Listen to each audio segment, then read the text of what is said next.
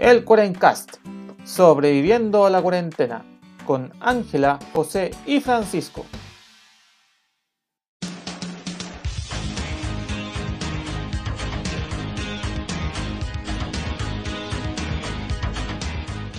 Buenos días, buenas tardes y buenas noches a todos los amigos de la internet que nos acompañan esta nueva semanita. Les habla José, su anfitrión del Cuarencast, aquí sobreviviendo otra semana más de cuarentena en mi caso. Ya con suerte salgo a la verdulería de la esquina, así me tiene la paranoia eh, visística. Hay que hacerle. Pero por lo menos mis compañeros parece que están mucho mejor que yo. ¿Cómo están, chiquillos? Sí, José, estamos un pasito más adelante que tú. hemos podido salir un poquito, lo justo y necesario, pero estamos bien, sanito, que es lo más importante, y con ánimo para otra semanita más en cuarentena. ¿Y tu Panchito, cómo va la cosa ya, mi querido compañero, en un paso similar al mío? Sí, amigos de la fase 4. Eh, yo estoy bien, de hecho me, di un pequeño paseíto el domingo, pero muy pequeño, fue de acá hasta Río, comer un choripán y volver. Sí, pero algo, tomar algo de aire libre. Y contento también de grabar un nuevo capítulo, un tema muy interesante que vamos a conversar hoy día. Bien interesante, ¿eh? Por su repollo. Eh, tema, yo creo que fue el tema de la semana. Yo creo que a todos los dejó como más o menos como, como virtuoso, así como, ay mamá, qué hueá pasó. Anda la osa. Eh, lo que ocurrió en Beirut. Así que bueno, vamos a conversar un poco sobre justo el tema de Beirut encajó con algo bien particular, que ese son los 75 años del bombardeo de Hiroshima y Nagasaki.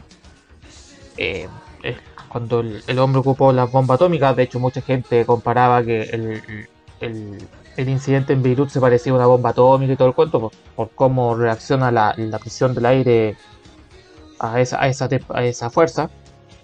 Así que quisimos, gracias a estos dos temas, a la contingencia y, al tema histórico, quisimos combinarlo en este episodio pseudo especial. Pseudo explosivo, podríamos decir, con todo el respeto del mundo.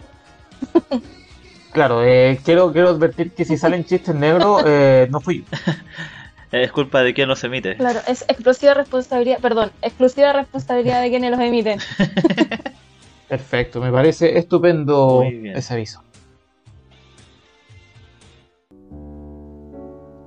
Sí, pues chiquillos, como decía el José, esta semana tuvimos un evento bien particular y un tanto triste para, para la humanidad en general, porque subimos que había habido una explosión bastante fuerte en Beirut, en el Líbano, y como decía el José, mucha gente lo comparaba con, con, lo que había sido las bombas atómicas por la especie de honguito que se había producido y por la fuerza que había, que había tenido esta explosión. O sea, ahora con la tecnología nosotros hemos podido ver en todas partes los videos, la, la, catástrofe que significó y el antes y después de esta explosión horrible. Casi en vivo, yo, yo de ahí les voy a contar la comparación, pero literalmente a los minutos del, del incidente uno ya tenía fotos completas, videos, eh, lo, que, lo que quisiera video en HD y, desde todos los ángulos. Sí, pues ya los días se han ido sumando más y más videos y el reporte de personas que estuvieron ahí, porque igual es súper choqueante ver, ver eh, como en vivo y en directo, por decirlo, una explosión de ese tipo. Y yo quiero llamar a esta explosión una serie de estos desafortunados, porque es la única explicación que hay para algo tan, tan fome, pues sí, fue horrible, esa es la verdad. Yo creo que en, este siglo, el siglo XXI, que ya estamos, no habíamos visto algo tan, tan catastrófico, a no ser así como dice José en el siglo XX cuando fue y Nagasaki. Y como les decía, esto es una serie de eventos desafortunados que tiene como protagonista un barquito de origen ruso que llegó a este puerto con una historia muy triste que les voy a contar. Es como para poner musiquita de violincito de fondo. Claro, sí, música de la misión, por favor. Claro una, muy triste porque hasta a mí me dio como pena la gente que tripulaba este barco. Es un barquito, el Rosus, que llegó en 2013 a Beirut. Para que se hagan una idea de hace cuánto años viene esta cosa ya arrastrándose. Era un barquito que venía con una tripulación muy pobre. De hecho, el tipo que los mandó con, bueno, entre paréntesis, lo que explotó, que, que no fue una bomba atómica, sino que fue nitrato de amonio. Este barquito, el Rosus, perdón, traía 2.750 toneladas de nitrato de amonio. ¿para qué diablos se ocupa esta cuestión? Me preguntarán ustedes. Sí, ¿Para qué? Generalmente se ocupa como fertilizante agrícola o como uno de los elementos que sirve para hacer explosivos. Ya. Ya. Entonces, es- Yo, quiero decir que cuando se maneja con seguridad no pasa nada. claro, de por sí no es un no es un elemento explosivo, sino que cuando se somete a altas temperaturas se transforma, se descompone en un elemento gaseoso y capú. Que ese es más que nada el, el peligro de este, de este compuesto, que generalmente, como les decía, lo ocupan en la agricultura como un fertilizante. Bueno, este barquito, el Rosus, llegó el 2013 a- al puerto de Beirut con las 2.750 toneladas del nitrato de amonio, pero como era una tripulación tan pobre y tan rata, no tenían el dinero para pagar uno el- las tasas de impuestos que se les dan por estar parados en, en, en el, puerto, puerto. y además y aparte no tenían el dinero como para pagar el paso que es desde el paso de Suez, que es donde ellos tenían que pasar porque se eh, dirigían a Mozambique. Y el dueño de este barco era un tipo rata que estaba escondido que dijo, no tengo dinero, así que véansela ustedes. Los pobres tripulantes estuvieron cerca de 11 meses adentro del barco porque por la ley de inmigración no podían descender. Dentro de esos 11 meses se las tuvieron que rebuscar cómo sobrevivir. El capitán del barco llegó hasta vender lo que le quedaba de combustible como para poder pagar a un abogado para que los ayudara a salir, para poder bajar y volver a su país. Finalmente el, el- el comandante o el capitán del barco logra, logra salir con su tripulación y este barco queda ahí desde 2013. Con Ah, quedó 2000 como abandonado. Sí. Claro, queda abandonado. Eh, finalmente se sacan estas 2.750 toneladas del barco y se llevan a un hangar. Y desde el 2013 esas toneladas estaban ahí. No se movían a ni una parte. Estaban tiradas, ahí tirados. siendo que se sabía que si no se tenían las medidas correspondientes pues, era un peligro, pero horrible Latente ahí, po. latente. Eh, esta misma tripulación mandó cartas así como, por favor, hagan algo con esto, puede ser peligroso. Diferentes personas también eh, entregaban cartas al gobierno del Líbano diciendo que podían o donar esta, este nitrato de amonio para los agricultores o para, para el ejército para que hiciera algún algo, algo explosivo. Porque, entre paréntesis, recordar que el Líbano estuvo Obvio. muchos años en guerra civil y siempre están como están en conflicto con distintos países, entonces era viable poder transformar esto en algo que les sirviera para defenderse. El problema es que, como les decía, estuvo todos estos años abandonado esta, esta carga peligrosa y finalmente todavía se está averiguando bien qué produjo el incendio, que generalmente como posteriormente, perdón, hubo este incendio que generó este gran aumento de temperatura que hizo que este compuesto se transformara de sólido a gaseoso y explotara. Eh, es súper potente la, energía que detonó. Se calcula que fue entre 1000 a 1500 toneladas de TNT lo que liberó. Que haciendo los cálculos es cerca de un 10% de la magnitud de lo que fue la bomba de Hiroshima y Nagasaki. Por eso cuando, cuando explotó esto se vio como esta especie de honguito porque como era un gas, al entrar en contacto con la atmósfera cambia como la composición y empieza a expandir todo. Por eso se dio esta especie de honguito. Y por lo mismo eh, esta onda expansiva fue tan potente, porque al transformarse en un gas, la, como la cantidad de espacio que ocupa aumenta mucho. Más que nada, eso fue eh, lo que generó tanta destrucción, porque al haber un- una explosión como con una onda expansiva, más que el mismo compuesto que no es, no es tan tóxico ni no es como la radiación que queda en el aire, después veis las repercusiones, más que nada acá el problema fue que golpeó contra vidrios, ventanas, todo se transformaba en un, en un potencial eh, proyectil. proyectil. Y esto Sí. fue lo que lo, lo más cuático de todo, más allá de que se incendió y todo, lo más horrible fue la explosión la que generó más daño. Y, y ahora en este momento en el Líbano y en Beirut, como hemos visto, están consternados por todos los daños que han tenido. Lamentablemente dentro de este puerto habían unos silos en donde se guardaba gran parte del grano y cereales que ellos consumen. Se quedaron sin comida, por decirlo. Gran parte de la comida que tenían guardada se acabó. Y, están de manos atadas porque quedaron en la nada, con nada, con la destrucción, con todos los Mm. muertos. Hay Sí, mucha po. gente que está desaparecida que es muy probable que nunca la vuelvan a encontrar. No, pues, to- todos los compadres que estaban cerca, que probablemente debieron haber sido bomberos y operarios de- del puerto, esos puta, lamentablemente se convirtieron en ceniza. Sí, pues hay gente que no... Y más allá de eso son los heridos, la, la devastación tanto en los edificios, el impacto que va a tener en la economía de este país que ya estaba, como les contaba, viene como tambaleándose después de haberse recuperado de la guerra civil que duró muchos años, de estar en tema del coronavirus, Mm. que todo el mundo está metido. Sí, pues la misma pandemia, pues. Y más encima de esto, eh, es horrible. Eh, es muy fome. Y estas explosiones con nitrato de amonio han pasado a lo largo de la historia varias veces. De hecho, en la década de los 90, 1994, 95, perdón. En Estados Unidos ocurrió algo especial. Y bueno, yo sigo a uno de los difundadores, perdón, difus- divulgadores científicos de Chile, que es Gabriel León, y él contaba que cuando recién estaba empezando a trabajar, él trabajaba en un laboratorio en donde ocupaban el nitrato de amonio para las plantitas que ocupaban, y fue tal el revuelo que causó esta explosión que hubo en Estados Unidos que llegó como la inteligencia militar que tenemos en Chile a fiscalizar cuánto nitrato de amonio tenían, y desde ese punto en Chile eh, los laboratorios tienen que tener este compuesto como en una bóveda enterrada con llave y tienen que hacer como un control riguroso de las cantidades que ocupan y para qué lo ocupan.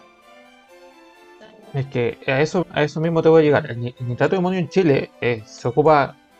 Mira, en el, si ustedes se sorprenden de que habían. En, el Líbano tenían dos, dos, dos mil toneladas tiradas por ahí.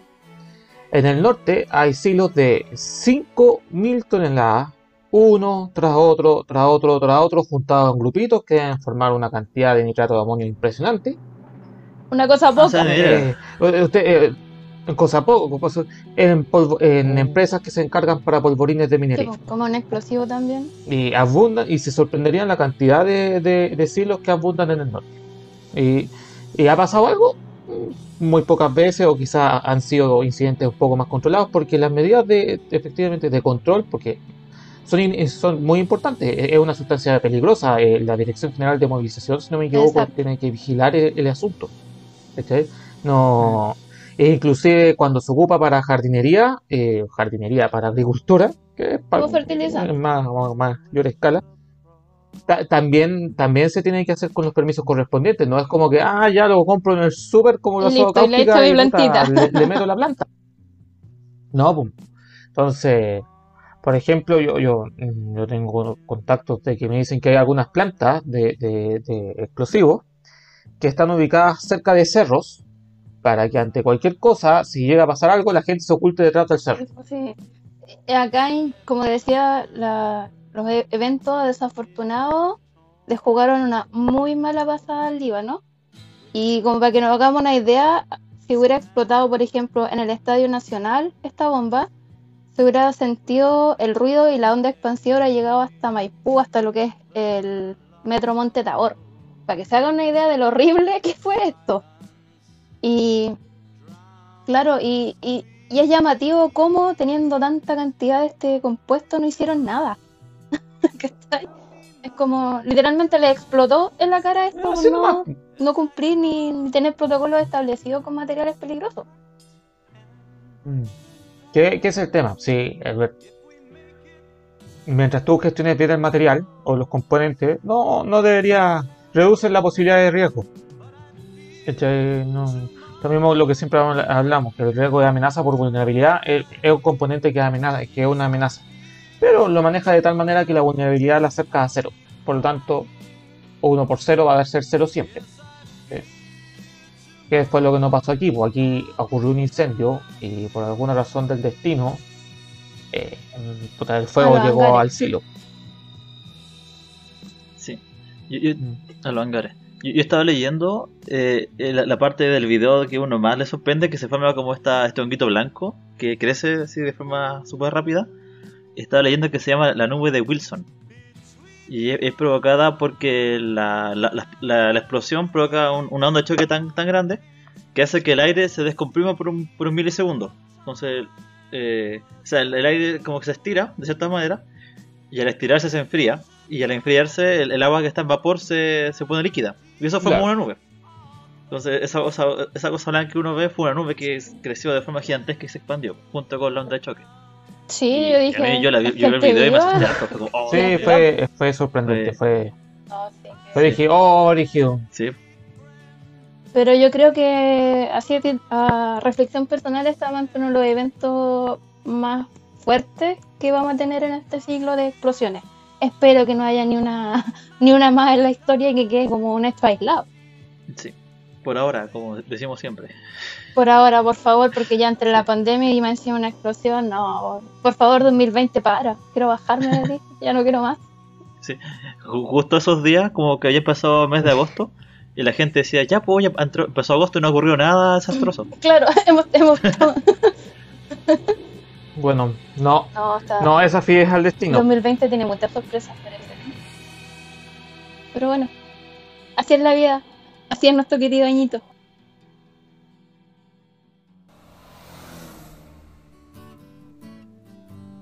Y bueno, como les contaba al principio del episodio, esta semana se cumplieron 75 años de. Bueno, la semana que, que pasó, mejor dicho, no esta semana. Se cumplieron 75 años de, de los bombardeos de Hiroshima y Nagasaki, donde finalmente cierran la, el triste periodo de la Segunda Guerra Mundial. Ocurre- Partieron el 6 y el 9 de agosto. Para entrar un poco en contexto, eh, para que empiecen a, a mencionar el cuento, bueno, la guerra en Europa había acabado, ya los nazis ya estaban liquidados, los, fascistas italianos también estaban liquidados, pero quedaba el imperio japonés ahí dando bote, por mucho de que habían perdido ya gran parte de su poder naval y aéreo en, las campañas de Iwo Jima y Okinawa, eh, los gringos se dieron cuenta de- de- de una cosa, de que los japoneses eran lo suficientemente tercos y rudos como para llevar la guerra hasta el final.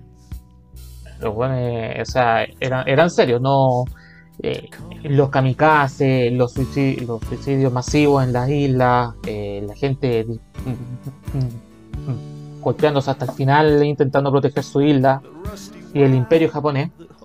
Entonces, sabían que si la guerra se seguía extendiendo se iba a volver muy caótica.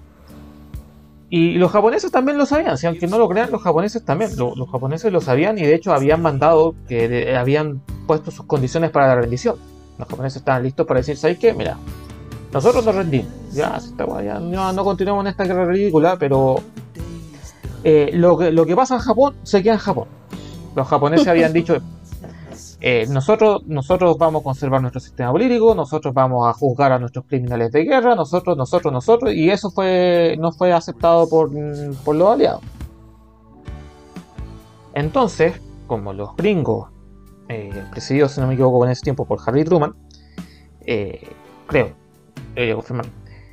se dieron cuenta de que la, la invasión iba a ser eh, una invasión a Japón iba a ser muy dura, muy densa, muy, muy- y que iba a costar muchas vidas, tanto japoneses, de japoneses como de, de, de gringos, decidieron probar un arma que tenían escondida, que habían probado un par de veces, que, que en todo el mundo estaban intentando de, inventar. Lo- Los, rusos lo intentaron, los alemanes lo intentaron, los mismos japoneses lo intentaron, y que los gringos ya, ya la tenían y la decidieron probar.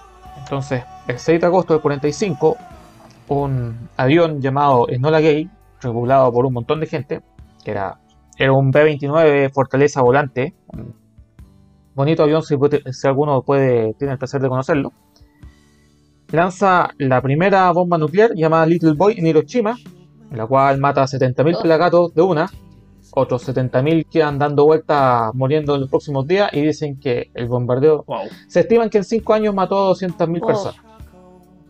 Una O sea- devastación total. Claro, yo, yo lo que lo que Pancho decía de, de, eso- de esas curiosidades del, de, de- de la información inmediata. Que, que mientras, por ejemplo, con este tema en Beirut, a los 20 minutos, 5 minutos ya teníais el video en internet y estaba diciendo, oh, brígido, mientras todavía estaba el incendio. Acá los japoneses se tardaron casi todo un día en cachar qué había pasado. Wow. Claro. No, En de- poder de- comunicarse. De, un momento a otro, eh, todas las comunicaciones con Hiroshima se acortaron, los telégrafos se apagaron. Y, y- y no tenían esta idea que hacer. Eh, mandan, eh, mandan un avión a, a- a mirar todavía no están convencidos de que sea una bomba atómica, porque como les cuento, todos los países impor- importantes en ese tiempo estaban ju- jugando con su bomba, todos lo estaban intentando hacer. Y después cuando mandan gente a terreno se dan cuenta, no, sabéis que esta destrucción es mucho para, para un bombardeo tradicional, y ahí se dan cuenta que era una bomba atómica. Eh, como no respondieron mucho, no dieron muchas señales de vida mientras estaban muy para el gato, el, el 9 de agosto eh, la gente de Kokura se salvó de, por suerte porque estaba nublado, porque ese era el lugar donde iba a caer la segunda bomba, en Kokura. Pero como estaba nublado, fueron al, al plan B, que era Nagasaki, y ahí terminaron de mm, lanzar la segunda bomba, que se llama Batman. Y ya con eso los japoneses deciden ya rendirse. Aunque técnicamente los japoneses ya estaban completamente arruinados, porque justo, justo en ese intervalo entre el 6 y el 9, eh, los rusos también invaden Manchuria. Entonces ya, y los rusos le declaran la guerra a los japoneses. Entonces los japoneses se dan cuenta de que en realidad los van a, los van, los van a matar por el norte. Lo- lo- lo- lo- los estadounidenses pueden eh, invadirlo en cualquier momento y no, no tienen capacidad para responder a ese tipo de bombardeo. También les dolió mucho porque fueron, los bombardearon en dos ciudades civiles, no militares.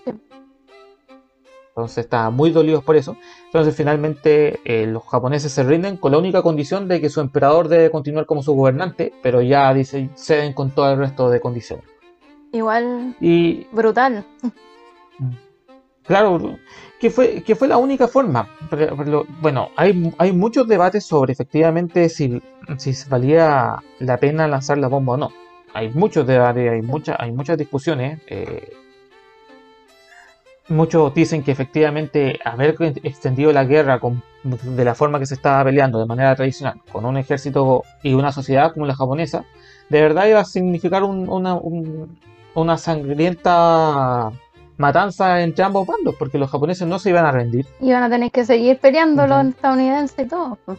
y, y- y iban a tener que seguir, seguir peleando hasta, hasta mm, casi matar al último japonés. pues, entonces se vieron en la necesidad de mostrar una, una fuerza y decirte, mira, sabes que nosotros somos como un nosotros somos una fuerza imparable y tú no, no podéis con esto. Listo. Cortemos, cortemos por los santos. Y así fueron. Oye, o sea, hasta el día de hoy quedan vestigios de estas bombas. Hay como, un- no me sé el nombre técnico, pero queda plasmado en las paredes en distintas partes, la sombra de los árboles, de las personas. De la, de la como una huella que queda y Eh, debe ser la huella, encuentro porque- cuántico. Porque tienes, tienes que pensar que cuando, cuando está en el momento que estalla la bomba, eh, la temperatura que alcanza debe alcanzar por algunos instantes la temperatura del sol. Ouch. ¿eh? Entonces, eh, en ese momento, eh, cualquier cosa que está por entre medio se y vaporizó. todas las consecuencias, la gente que quedó viva, que se fue muriendo los días por la radiación, la gente que hasta el Claro. día de hoy, Que- que que to- eso es lo creo que todavía hay sobrevivientes que, han arrastrado con secuelas de, de esta bomba. pues. Quedan muy poquitos sobrevivientes, pero mm, queda gente que ha arrastrado secuelas. lo que dicen muchos los doctores, en realidad nadie en el mundo, o muy poca gente en el mundo, sabía cómo, sabía cómo tratar radiación. O no sabían cómo tratar radiación. Entonces, todos terminaron metiendo mal la pata al fin y Sí, al pues, cabo. no, no, no era algo conocido como... Después lo que fue Sí, pues. Chernobyl ya se sabía cómo atacar la radiación. Claro. Claro, Sí, tú, pues, tú ya sabías, había ya inventado. po. te- tenía varios experimentos, pero aquí fue la primera vez que, que se ocupó la bomba atómica, entonces, y eso generó estos efectos bastante dramáticos. ¿sí? Y hasta el día de hoy todavía está el, el énfasis de no querer utilizar una bomba atómica nunca más. Está, la- está esa idea y esa aspiración de todas las, de las sociedades de que solo se hayan usado dos, pues, Hiroshima y Nagasaki, y nunca Sí, más porque es una medida súper drástica. Porque, porque bueno. Sí, es que, es que es tu última medida de fuerza. Yo no. La última cartita que... Es la última. La, la ocupa. Claro, la ocupa. ¿Qué ese era el tema? Los japoneses decían: bueno, nos, nos están atacando por el norte. eh, lo- los gringos nos, pueden devastar en días. ¿Ok? Mm, ¿Hasta qué punto podemos seguir esta guerra? Inclusive si no, lo- si no te están atacando por el norte, pero si te lanzan tres bombas nucleares más en, lo- en- en sectores estratégicos, Era ahí. Fuiste. Sí, Era ahí, ya- eh, eh, entonces ya era, era mejor ya rendirse.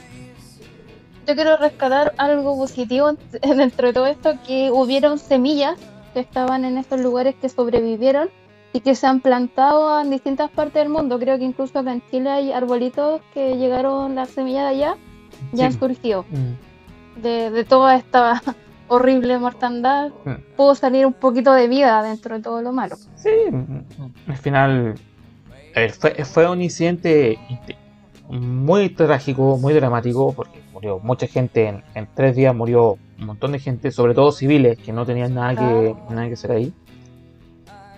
Eh, eso también, esto también hay que recordar que inicia toda una nueva era en la historia de la humanidad, porque es la- el tema de la Guerra Fría y porque, porque los rusos se tardaron muy poco en hacer su propia bomba. Ya hemos conversado un poco en, otro, en episodios anteriores. Entonces esto aumentaba de que ya tenías dos fuerzas opuestas eh, con, posibilidad de agarrarse a combo y, y posiblemente de- destruir el mundo. Si, si explotan muchas bombas atómicas, la cantidad de radiación va a matar a todos. Ese, ese era el gran miedo que había en la Guerra Fría, Y- la, la guerra atómica. Claro, ahora, aun- aunque no lo crean, se dice que esto es un mito, nu- nunca he podido confirmarlo, nunca he encontrado la historia verdadera en internet, siempre la he, estado, siempre la he buscado, pero nunca he podido encontrarla bien en internet. Que es que los gringos intentaron utilizar una tercera bomba atómica ¿Ya? ¿De dónde? en Corea. Cuando partió la guerra de Corea, por los años, en la guerra partió en 1950, por 1951, cuando ya se estaban metiendo, ya, ya los chinos estaban muy metidos ahí adentro, ya, porque finalmente la guerra de Corea fue, fue la guerra entre los chinos contra los, los norteamericanos En Corea. en Corea. En Corea. Y el general Douglas MacArthur, que era uno de los principales héroes de guerra de, de la Segunda Guerra de los gringos, eh, dice que, ¿saben qué? Le- dicen que él va y le propone al presidente, que era Harry Truman, eh, usar una, una, una bomba. O sea, ocupé una bomba para demostrarle a buenos que todavía podemos usarla si queremos. ¿cachai? Y de ahí dicen, el mito dicen que ese es el motivo con el cual les piden a, a MacArthur de- del Se ejército. estaba poniendo cuático con su... que, que, lo, que, que, que, que es todo un tema. Que es todo un tema en Norteamérica. el- eso da para otra historia. mm, todas las implicancias que, fue echar como al general favorito del pueblo de- del ejército. Pero eso es un mito. Nunca he podido corroborar si efectivamente es cierto que el buen quería ocupar la, bomba en Corea. Desde que lo escuché he buscado, pero nunca lo he encontrado. Pero es un mito interesante. Que también dice que por otro lado, los gringos por mucho los gringos la tienen, el arma pero no quieren no quieren usarla es cuestión de, de mostrarla nomás ¿cachai? Si tengo que usarla la tengo que usar pero si la, pero la preferiría no carta que tienen. y eso mm, claro y eso se debe al tema de Hiroshima porque nadie quiere repetir eh, La no sé, devastación y todo. nadie quiere repetir estos incidentes Sí, con el poder atómico. Así que por eso se conmemoraban los 75 años de, de estas explosiones y con la paz de que no se vuelvan a utilizar bombas atómicas nunca más. Sobre todo contra objetivos civiles y Sí. o militares, que no se vuelvan a usar. Pero por- hablando, siguiendo hablando de bombas atómicas y explosiones por el estilo, eh, para antes de tener que usar la bomba atómica, antes, antes se tuvo que probar la bomba atómica Sí, obviamente. Y después, cuando, cuando empezaron a, cuando los rusos estaban haciendo sus bombas, empezaron a hacer constantes mejoras a la bomba, y las mejoraron, las mejoraron, pero tenían que probarla. Y empezaron a probarla en rincones que finalmente a lo largo de la historia terminaron dejando para el gato, ¿o no? Así es. De hecho, hay un, hay un rincón que todos conocemos, pero no por las razones adecuadas, eh, donde se probó una de las bombas, quizás la bomba más importante que ha detonado alguna vez Estados Unidos. ¿dónde fue? Eh, ¿Ustedes conocen fondo de, eh, fondo de bikini? Obvio, Bob Esponja. Eh, Bob Esponja, Donde vive Esponja. Estuve viendo eso. Ya, bueno, sí, bueno, cu- cuando uno, situemos dónde queda esta cosa, cuando uno piensa en las islas de la Polinesia, piensa en, playas paradisíacas, ciertos palmeras, aguas cálidas muy lindas, eh, pero dentro de toda esta isla está en las Islas Marshall un atolón. Un atolón es una isla oceánica que tiene forma de anillo, con una, una laguna en su interior y que se formó cuando una isla volcánica eh, se empezó a hundir o erosionar y en torno a esta fue creciendo un arrecife de coral y por eso tiene tanta vida submarina porque es un hábitat muy muy rico en biodiversidad me acordaba de los crustáceos y todo eso. Sí. Bueno, el, en, en esta isla que Estados Unidos eh, tomó, eh, quitó a Japón después de la Segunda Guerra Mundial, eh, primero se usó esta laguna dentro del atolón de Bikini como un cementerio de, de barcos de guerra. Ahí se iban dejando todos los barcos que ya están dando de baja. Y, ya en la década de- del- del 40-50, entre el 46 y el 58, se llevan a cabo diversos experimentos de bombas, de bombas de hidrógeno y de bombas nucleares. Y dentro de, de estos experimentos estaba la que se llama la Operación Castle. Y, la bomba Castle Bravo fue la que la más grande de, de todas estas bombas que se lanzó. Se plantea que fue hasta mil veces más grande que la de Hiroshima. Así que el, el desarrollo nuclear eh, fue mucho más grande, porque como José contó, desde que se lanzó en Hiroshima, ya esa fue la primera vez que se probaba efectivamente, como, como, como en, en ataque. Y en. Bueno, eh, e- este efecto de, de las bombas nucleares se da todo en la Guerra Fría. Y podemos ir viendo que hay muchas cosas que convergen en este, en este periodo. Por ejemplo, eh, ya cuando Estados Unidos probó esta bomba en el 54, después en el 59, curiosamente se forma el Tratado Antártico, que como ustedes saben, prohíbe cualquier tipo de ensayo militar en la Antártida. Entonces, para dejar al menos esa zona libre de, que fuera una potencia a probar bombas nucleares, o peor aún, dejar los desechos nucleares y radioactivos en la Antártida. por lo menos tuvieron la delicadeza. Entonces, eh, sí. Y, y ya en el 63 se forma, después de la crisis de los misiles, ¿se acuerdan que en Cuba estaba esta crisis entre la Unión Soviética y Estados Unidos Sí, por los la- misiles? En el, 60, en el Sí, por el 62. 62. Y a raíz de esa crisis, en el 63, eh, se, forma, se, se firma un, un tratado de prohibición parcial de los ensayos nucleares. Y este tratado suscribe India, Estados Unidos y, la, y Reino Unido, pero Francia no suscribió ningún tratado.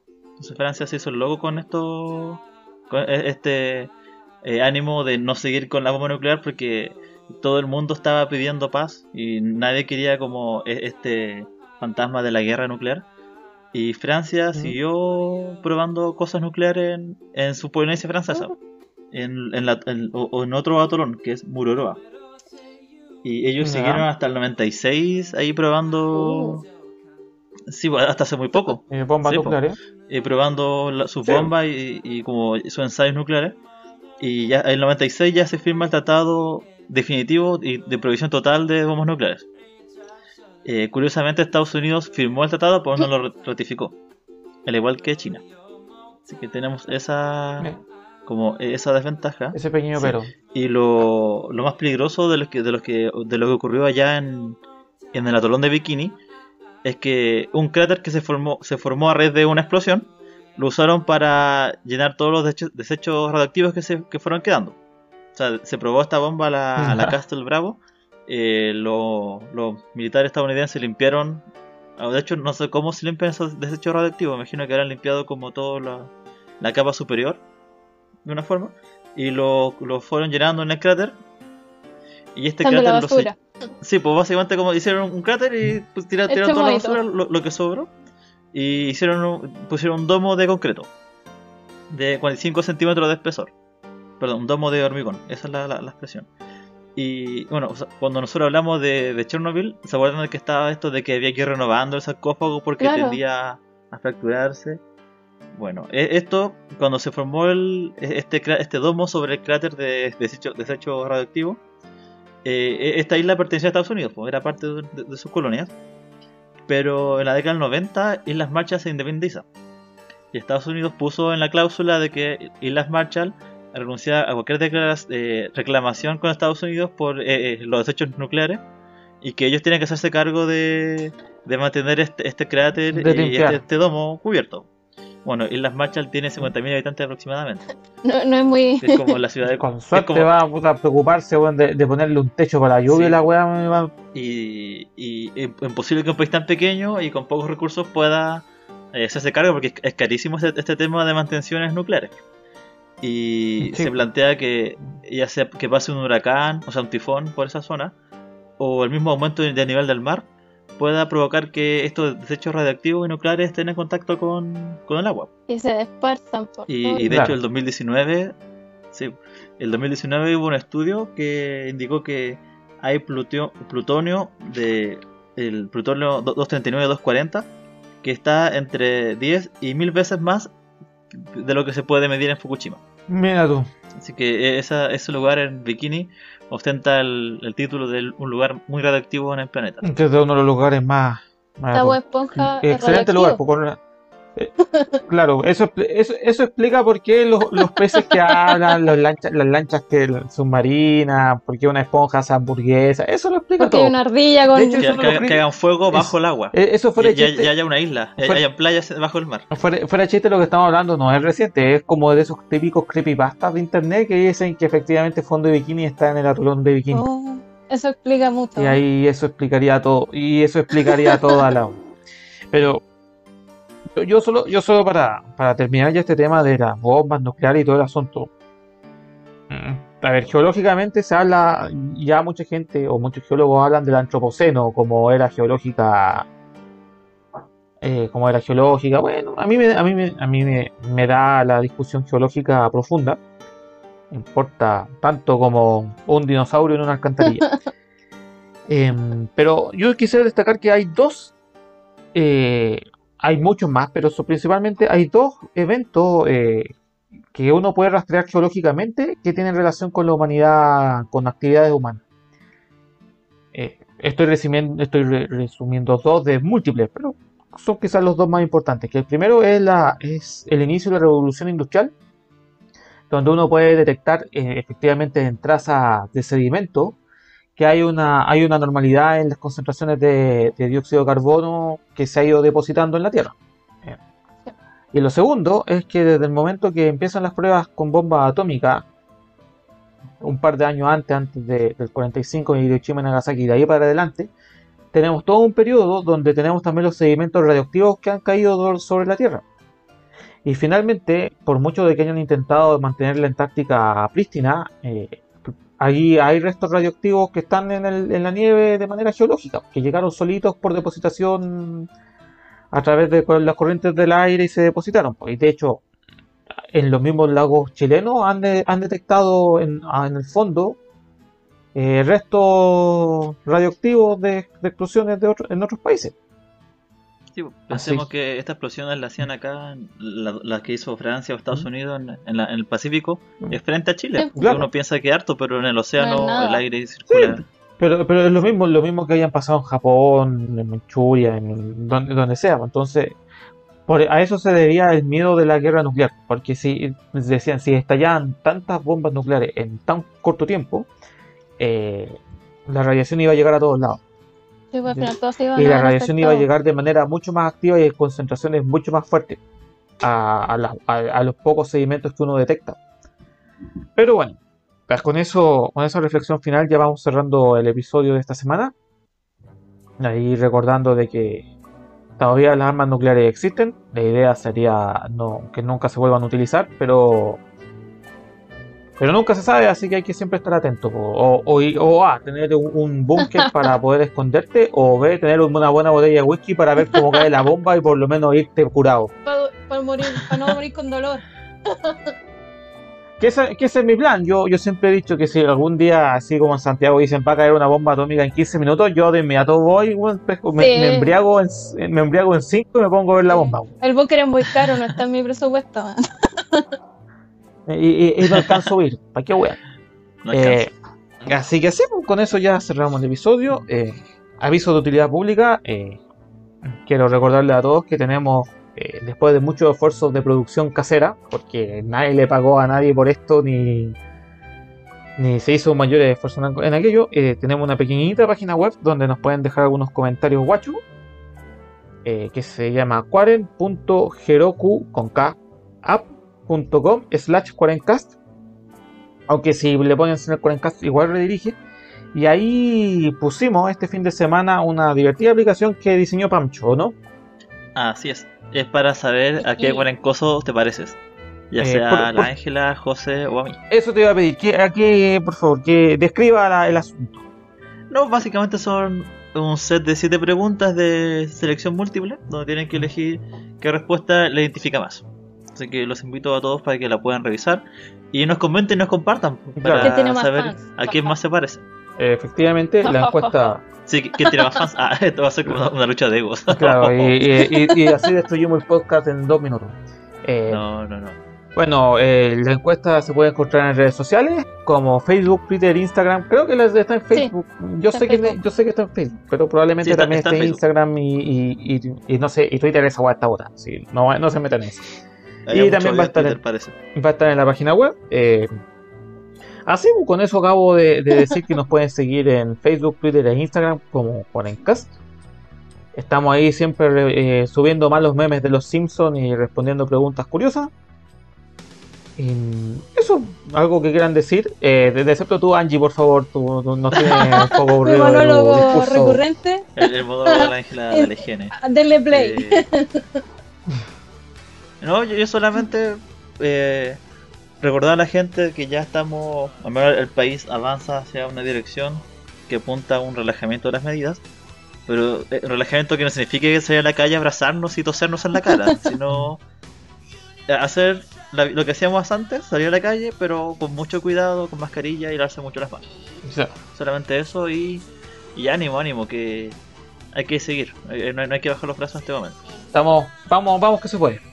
Paso a Sí. pasito. Así que así. Mm. Sí. Paso a Vamos paso. paso a pasito, Como como, el- como, como dice el paso a paso y los mil monos del gobierno. Así que con eso ya cerramos el episodio de esta semana. Espero que les haya gustado. Recuerden compartirnos y comentar en las redes sociales que, que les mencionamos. Eh, somos el Cuarencas, eh, aquí le habla José. Eh, pásenlo cachilupi, diviértanse. eh, si salgan a la calle, eh, no hagan estupideces. Adiós. Por favor, cuídense, chiquillos, para que nos sigan escuchando. Los queremos mucho y ánimo. Chao, chao.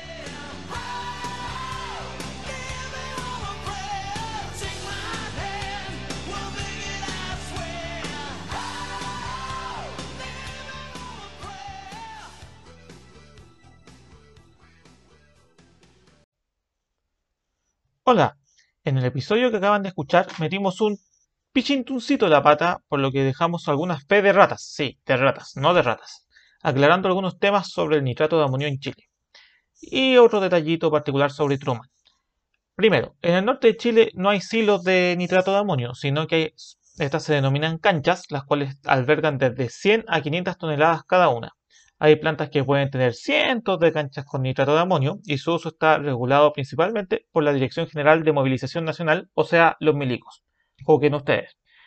Finalmente, Harry Truman fue presidente de Norteamérica de 1945 a 1953, por lo tanto sí tuvo que ver con todo el tema de la bomba atómica.